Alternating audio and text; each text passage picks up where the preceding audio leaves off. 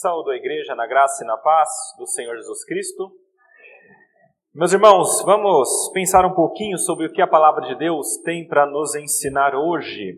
E hoje eu gostaria de começar pensando com vocês acerca de algo que acontece nos nossos dias e não é privilégio dos nossos dias, privilégio entre aspas, mas sempre aconteceu.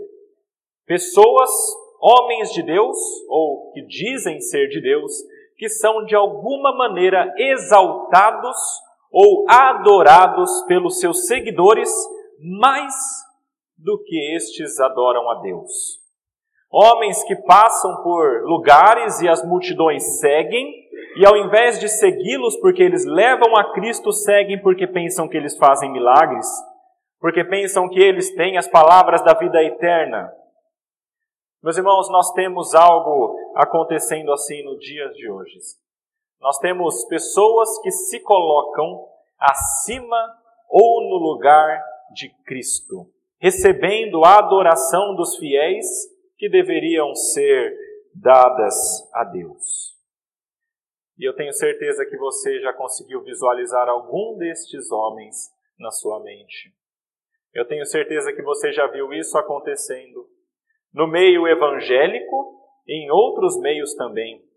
Homens que se colocam acima de Deus e recebem a glória que é de Deus. Durante a reforma, um dos lemas que nós recebemos foi glória somente a Deus e somente Cristo. E no texto de hoje eu gostaria de falar justamente sobre isso, sobre a necessidade que nós, cristãos verdadeiros temos de adorar somente a Deus, somente Jesus Cristo deve ser o centro e a nossa adoração deve ser a Ele acima de todo o resto. E para falar sobre isso, eu peço que os irmãos abram a palavra de Deus no Evangelho de João, o Evangelho escrito por João, no capítulo 3. Leremos versículos 22 até o versículo 30.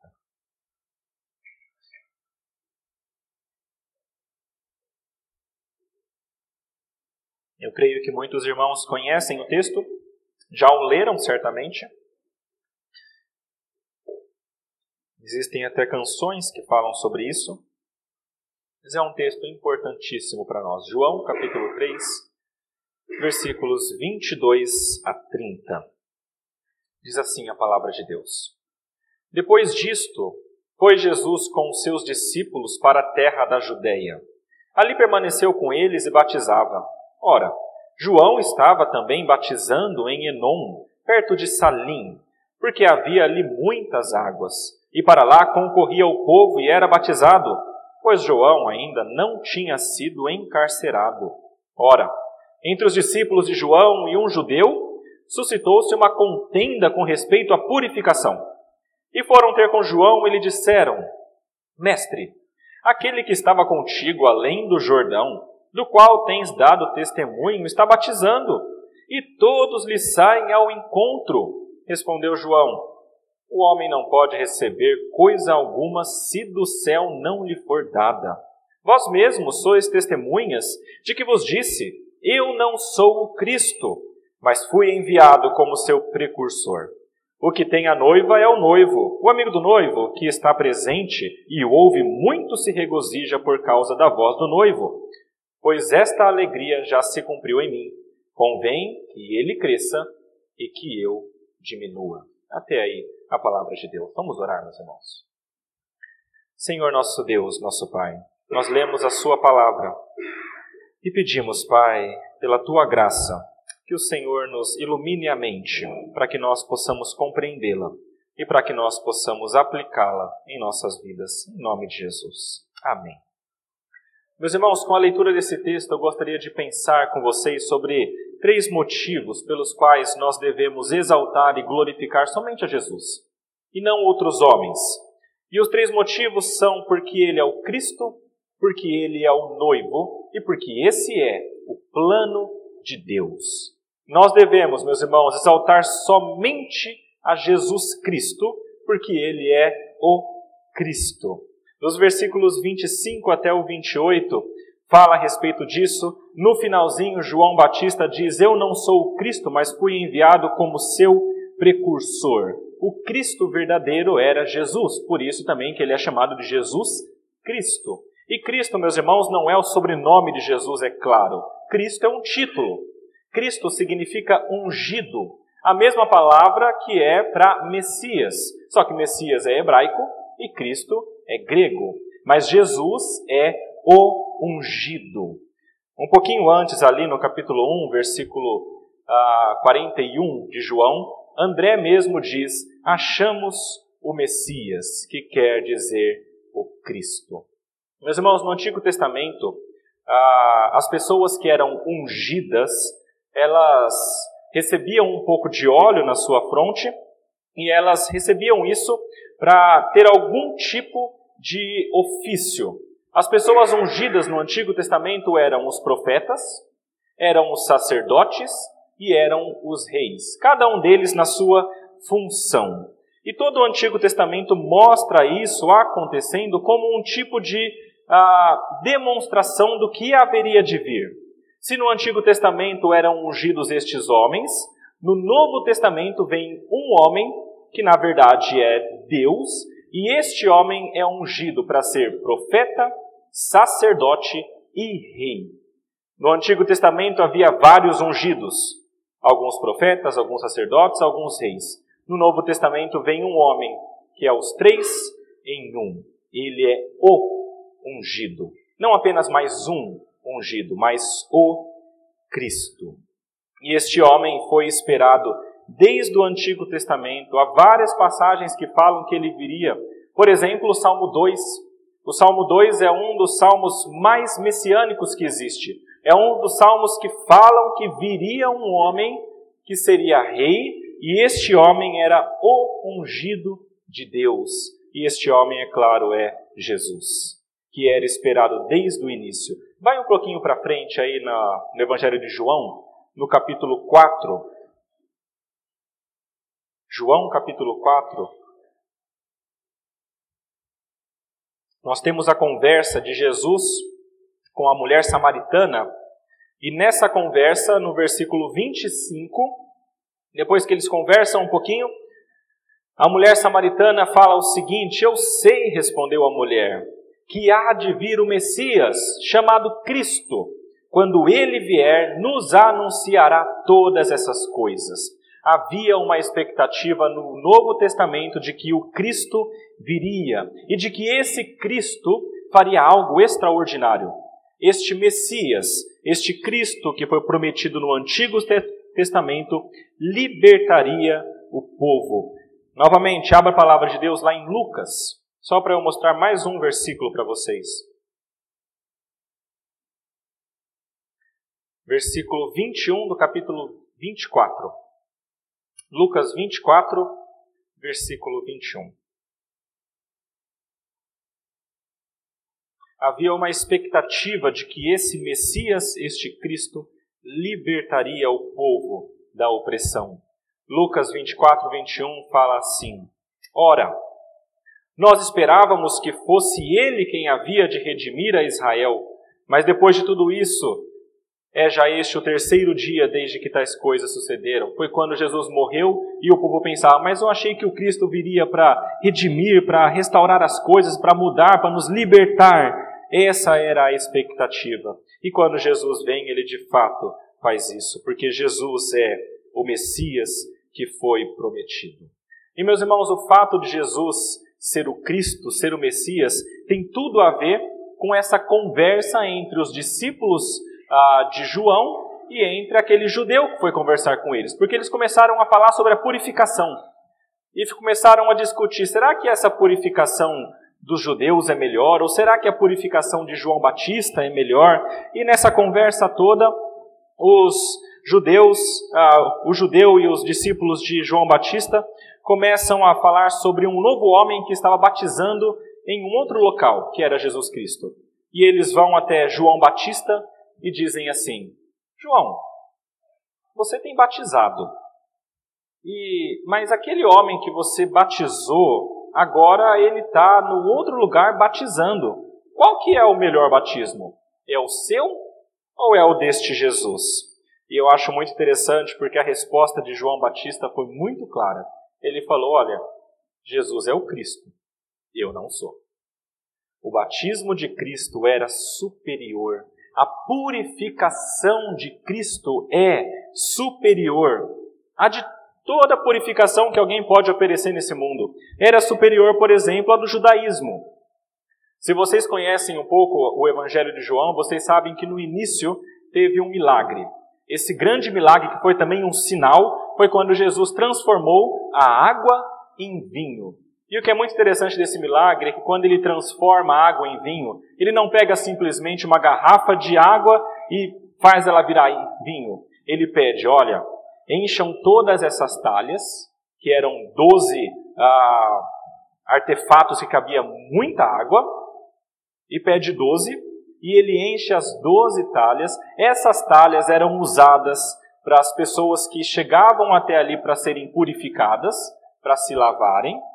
E essas, essas talhas foram cheias de água, e então Jesus transforma essa água em vinho. Qual é o motivo? Doze talhas, doze tribos de Israel, fazendo uma menção ao judaísmo.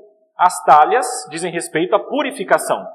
Em todo esse sinal, Jesus mostra muito claramente: olha, a purificação do judaísmo é uma, mas eu posso purificar muito melhor. O cristianismo é superior, enquanto o judaísmo é água, o cristianismo é vinho.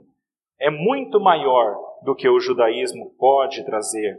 E um pouquinho para frente, abra aí em João 2, só para vocês verem o título ali do que está acontecendo, versículo 13 a 17, é aquela outra história que fala sobre a purificação do templo. É aquele episódio onde Jesus fica irado porque o nome de Deus estava sendo ali ah, colocado de maneira errada e as pessoas estavam fazendo mercado dentro do templo, lugar de adoração, e ele purifica o templo. E é muito interessante porque se vocês seguirem o capítulo 2 aí de João, vocês verão que Jesus declara que este templo já não é o mais importante, mas ele mesmo é o templo. Jesus Cristo. Se as pessoas iam até o templo em Israel para serem purificadas, agora Jesus fala que não precisa mais ir para lá. Ele mesmo é aquele que purifica. Meus irmãos, Jesus é o Cristo. E o Cristo tem a purificação superior à de qualquer outra religião, seja a judaica, ou seja a católica, ou qualquer outra religião que se coloque no lugar. Isso porque a purificação que Jesus tem não é externa. Os irmãos sabem que quando um homem lavava as mãos e os pés e tudo mais, isso era apenas externo. Abram em Mateus 15 para vocês verem um texto onde Jesus fala muito claramente sobre isso. Mateus 15, versículo 11.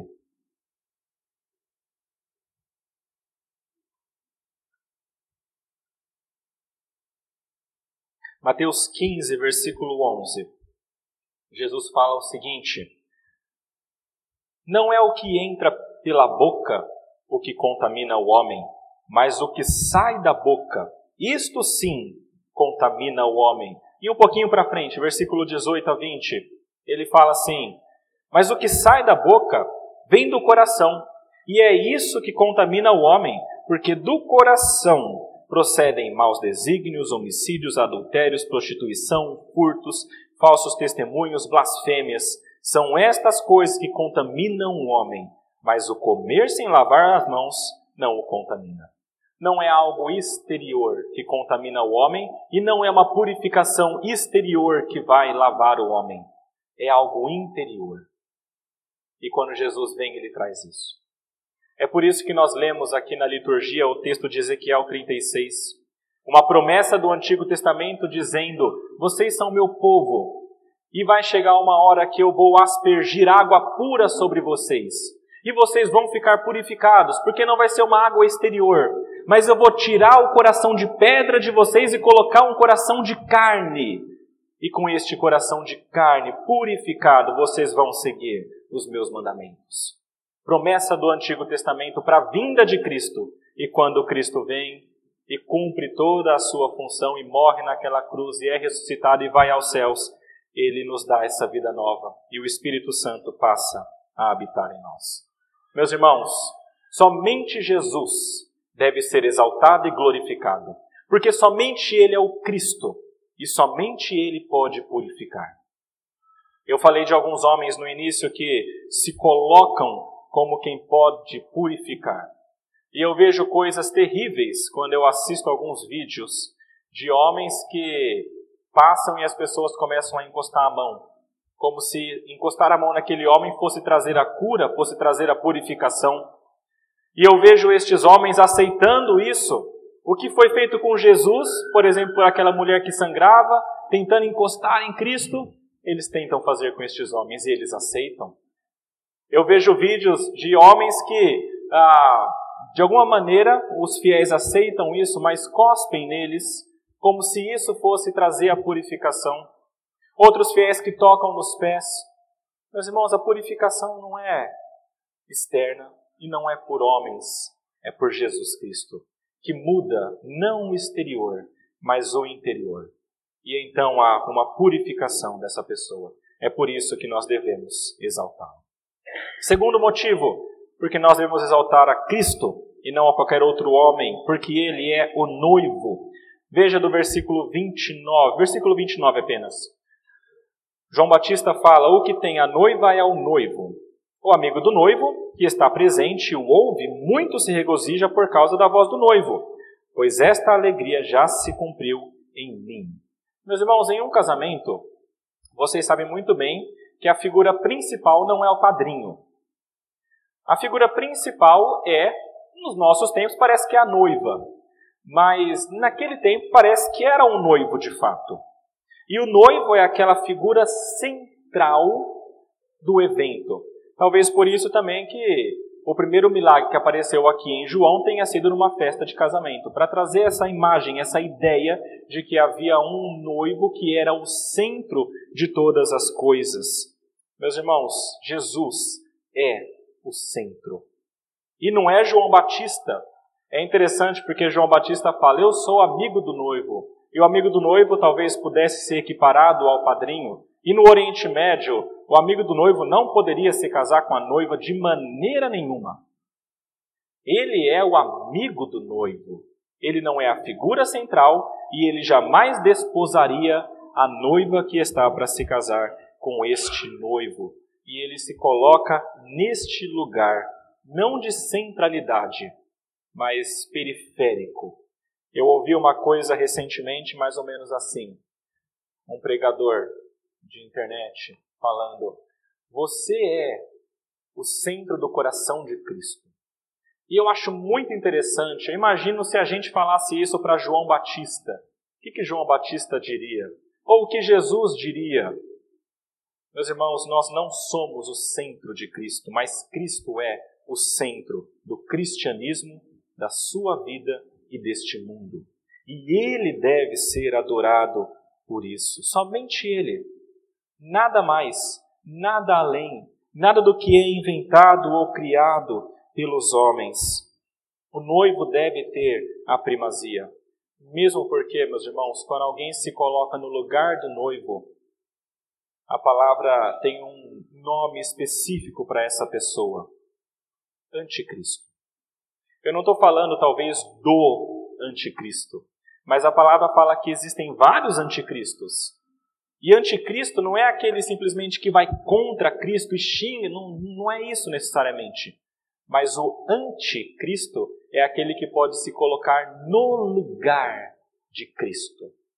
Se alguém se coloca no lugar de Cristo, dizendo que é o profeta, o sacerdote e o rei, este está se colocando como um dos anticristos. E contra estes a palavra é muito severa.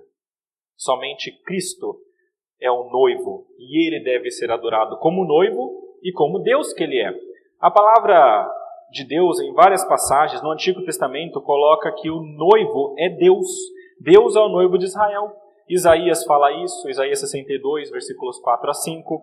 Jeremias fala isso, capítulo 2, versículo 2. Oséias fala muito isso, capítulo 2, versículos 16 a 20. Sempre no Antigo Testamento, o noivo é comparado com Deus. E no Novo Testamento, olha só, Jesus é chamado de o noivo. Ou seja, Deus, que é o noivo no Antigo Testamento, o novo agora diz que é Jesus. Jesus é Deus. E o noivo do povo de Israel. Aquele que veio para salvar, aquele que veio para purificar. Eu acho muito interessante o capítulo 5 de Efésios. Abram aí em Efésios 5, versículos 25 a 27. Mais uma vez sobre purificação. Efésios 5, versículos 25 a 27, um texto que muitas vezes é usado para casamentos. E Paulo escreve assim: Maridos, amai vossa mulher como também Cristo amou a igreja, e a si mesmo se entregou por ela, para que a santificasse, tendo-a purificado por meio da lavagem de água pela palavra, para apresentar a si mesmo igreja gloriosa, sem mácula, nem ruga, nem coisa semelhante, porém santa e sem defeito. A função do homem é amar a esposa como Cristo amou a igreja, porque Cristo é o noivo da igreja. E a palavra aqui de Paulo diz que quando Jesus ama a igreja, ele faz isso para purificá-la. Novamente, o Cristo é aquele ungido que tem a purificação superior a de qualquer outro. E essa purificação, ele, como marido, como esposo da igreja, ele faz com que a igreja fique pura. Meus irmãos, significa, se nós pensarmos nisso, que a purificação depende primeiramente de Cristo. Somente Cristo pode fazer isso. É por isso que muitas vezes eu vejo pessoas que estão na igreja e tentam ser santas por suas próprias forças e tentam ser purificadas pelos seus próprios méritos. E isso não vai acontecer. Ninguém consegue se limpar, se purificar do modo como Jesus faz. É por isso que a primeira coisa, o primeiro passo de cada pessoa que deseja ser santo, limpo, puro, é se achegar a Jesus. A palavra diz que aquele que crer nele, do seu interior fluirão rios de água viva. Este poder purificador do Espírito Santo só atua naqueles que estão em Cristo, que creem em Jesus. Em qualquer outro é inútil. Há pessoas que se autoflagelam, que se batem com chicote. Há pessoas que tentam fazer algum sacrifício diante de Deus para purgar os seus pecados. Meus irmãos, não adianta. Não é isso que vai te purificar. Apenas Cristo pode fazer isso. Não depende de você, depende de Deus, de Cristo te purificar. É claro que Ele faz por meio de você. Então você busca a santidade, é claro, mas porque você está em Cristo. Se você não busca, só significa que você não tem a este Cristo que purifica. Segundo motivo pelo qual nós devemos adorar e exaltar a Cristo é porque Ele é o noivo e o noivo é Deus. Terceiro motivo, Jesus deve ser exaltado porque esse é o plano de Deus. Veja no versículo 30 do nosso texto. Está escrito o seguinte: Convém que ele cresça e que eu diminua. Essa palavrinha convém é muito interessante na, na carta de João, porque ela na, no grego é dei, e essa palavrinha dei aparece em alguns momentos na carta de João ah, demonstrando, é o que a maioria dos teólogos tem entendido, demonstrando que é algo que deveria acontecer para que o plano de Deus se cumprisse. Então, sempre que você olha no Evangelho de João e vê palavrinhas como convém que, importa que, é necessário que, você sempre vai estar vendo essa palavra grega dei traduzida mostrando algo que deveria acontecer. Eu vou dar alguns exemplos. Prepare aí a Bíblia para você passar de alguns capítulos para frente. Capítulo 3, versículo 14. Ah, capítulo 3, versículo 7, primeiro fala: Importa-vos nascer de novo, importa-vos. Este é uma palavrinha dei. Capítulo 3, versículo 14: Do modo como Moisés levantou a serpente no deserto, assim importa que o filho de, do homem seja levantado. Importa novamente. Isso precisa acontecer para o plano de Deus se cumprir. O nosso texto, João 3,30. João 4,4 fala: era necessário atravessar a província de Samaria, precisava acontecer isso para o plano de Deus acontecer. Capítulo 4, versículo 20 fala: Os nossos pais adoravam nesse monte, nesse monte, vós, entretanto, dizeis que em Jerusalém é o lugar onde se deve adorar. João 4, 24: Deus é espírito e importa que os seus adoradores o adorem em espírito e em verdade. A palavrinha dei de novo. Tem mais quatro. João capítulo 9, versículo 4. É necessário que façamos as obras daquele que me enviou enquanto é dia e noite vem, quando ninguém pode trabalhar. Necessário. João 10, 16. Ainda tenho outras ovelhas, não deste aprisco, a mim me convém, me convém conduzi-las. E a palavrinha dei novamente. Elas ouvirão a minha voz e então haverá um rebanho e um pastor. João 12, versículo 34, penúltimo, fala: Replicou-lhe, pois, a multidão: Nós temos ouvido da lei que o Cristo permanece para sempre, como dizes tu ser necessário que o filho do homem seja levantado, o que a gente viu lá no capítulo 3. Quem é esse filho do homem? E o último, João 20, versículo 9. Pois ainda não tinham compreendido a Escritura, que era necessário ressuscitar ele dentre os mortos. Meus irmãos, o Evangelho de João, em vários versículos, traz essa palavrinha dei. É necessário que, convém que, precisa acontecer, deve. E essa palavrinha mostra o plano de Deus, algo que é necessário para o plano de Deus acontecer. E o plano de Deus, meus irmãos, como vocês devem saber, é a salvação. Desde o Antigo Testamento, Gênesis 3,15, aonde há a queda do homem já é prometido. O homem caiu, mas eu vou enviar alguém que é poderoso para pisar a cabeça da serpente. Este é a semente da mulher. E essa promessa vai sendo desenvolvida desde o início para cumprir o plano de Deus de salvação. O plano de enviar um Messias que traria a purificação, que morreria pelos nossos pecados. E Deus usa então a a história para cumprir esse plano que deveria acontecer. O nosso texto fala: é necessário, convém que ele cresça e que eu diminua. Quando João Batista fala isso é interessante, porque João Batista entende isso precisa acontecer para o plano de Deus se cumprir. Jesus precisa crescer e eu preciso diminuir. Eu tenho uma função e não é ser Jesus, e isso precisa acontecer para que pessoas sejam salvas. Meus irmãos, Deus usa pessoas para alcançar o seu plano de salvação. E cada uma tem o seu papel. Eu acho interessante porque João Batista tinha um papel. Era ser o precursor, aquele que anunciaria Jesus, o amigo do noivo. E ele que poderia dizer: Eu sou o precursor, eu sou a voz do que clama no deserto. Ele poderia falar que ele é grande, porque Jesus mesmo disse que dentre os homens ele é o maior. Mas ele mesmo, que poderia dizer algo, não diz. Ele fala, ele é um noivo. Não me adorem, não achem que eu sou mais do que eu sou. Eu sou apenas um servo. Eu não posso ser colocado no lugar de Cristo. E há pessoas com papéis que parecem ser menores. Vou dar um exemplo.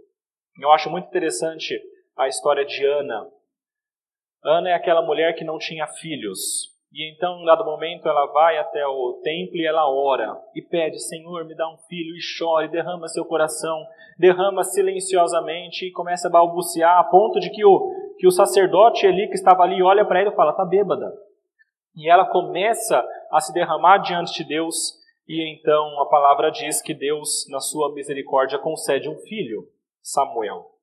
E este Samuel é aquele que unge o rei Davi. E o rei Davi é aquele que antecede Jesus Cristo.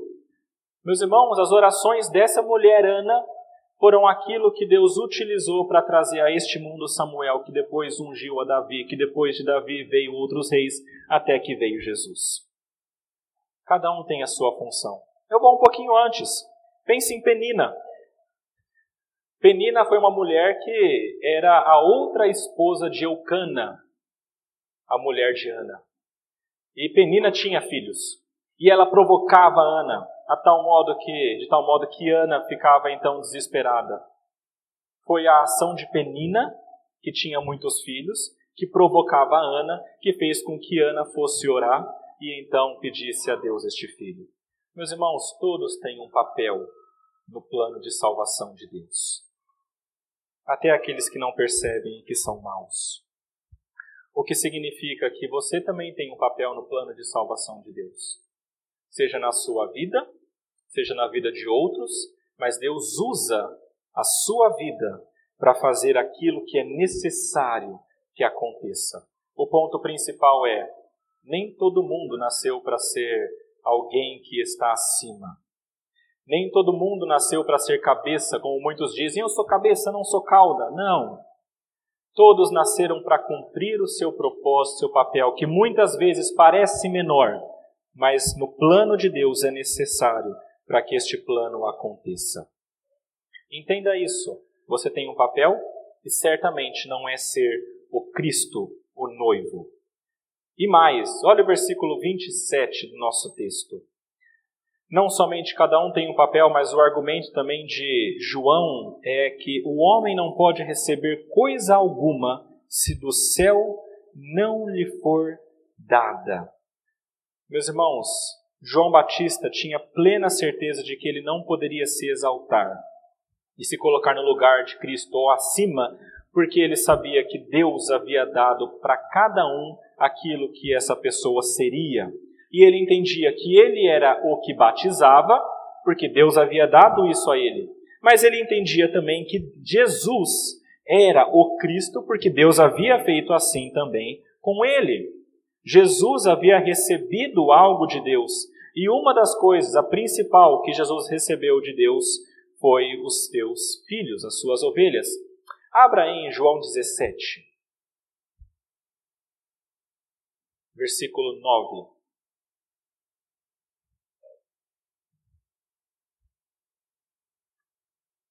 Jesus diz, ah, João Batista diz, que o homem não recebe coisa alguma se do céu não lhe for dada. Em João capítulo 17, versículo 9, o evangelista nos fala o que Deus deu a Jesus, que veio da parte dele. Jesus está orando e ele diz: É por eles que eu rogo. Não rogo pelo mundo, mas por aqueles que me deste, porque são teus a palavra diz que cada um do povo de Deus que é salvo foi dado por Deus a Jesus, para que Jesus cuide. É por isso que João Batista não poderia trazer para ele o lugar de Cristo. Porque quem é aquele que deveria cuidar do povo de Deus é Jesus Cristo. Não há motivo, meus irmãos, para vanglória. João Batista entendia isso. E nesse momento ele fala: importa que ele cresça e que eu diminua. Um comentarista desse texto eu achei interessante porque ele falou sobre William Carey. William Carey foi um dos grandes missionários da Índia e considerado aí o pai das missões modernas. Ele foi alguém que pregou o evangelho de maneira grandiosa. E assim como João Batista, se tinha alguém que poderia falar, eu sou muito bom, e eu prego, e eu sou grande no reino de Deus, era William Carey. Mas William Carey, quando ele fala sobre isso, numa pequena frase ele mostra o desejo dele. Ele escreve assim: Quando eu tiver morrido, não fale sobre William Carey. Falem sobre o Salvador do William Carey. Eu desejo que Cristo somente seja magnificado. Somente Cristo deve ser e pode ser glorificado e exaltado. E cada um tem uma função nisso. E isso deve trazer alegria para nós. João Batista fala: essa alegria já se cumpriu em mim, de ser o amigo do noivo, de ter essa função. Eu não quero mais do que isso, eu não quero ser o Cristo. A nossa alegria também, assim como de João Batista, assim como de William Carey, assim como de muitos homens de Deus que poderiam dizer que são grandes, deve ser cumprir o nosso papel diante dele, cumprir nosso papel no plano maior e sermos contentes, sermos alegres nisso.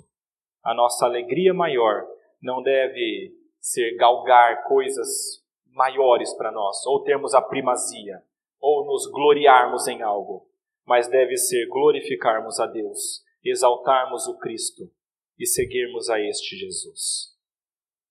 Meus irmãos, cada um de nós tem uma função. E nós precisamos entender que essa função não é para trazer glória para nós, mas é para levar glória ao nome de Cristo. Eu gostaria de fazer algumas aplicações deste texto. primeira delas, nós vimos que Jesus é o Cristo. Significa que somente Ele pode nos salvar. Então, a aplicação é clara: entregue-se a Cristo. Somente Ele é Deus para salvar. Somente Ele pode perdoar pecados e nos purificar verdadeiramente. Coloque-se aos pés de Cristo.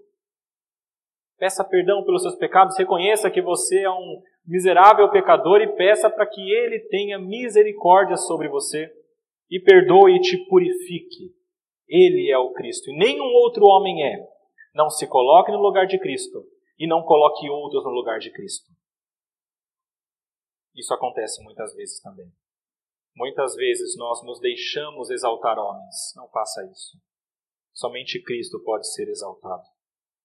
Nós vimos também que Jesus é o noivo, significa que ele é o responsável pela igreja, que ele é o cabeça da igreja, que ele é o centro da igreja. Você é a igreja, você é a noiva. Esqueça os gêneros aqui, tá? Mas você é aquele que se casa com o Cristo. É a nação com Deus. Significa que o centro nisso aqui tudo jamais será você, mas é o noivo. Confie nele. Saiba que ele, como centro, também vai cumprir a função dele de purificação.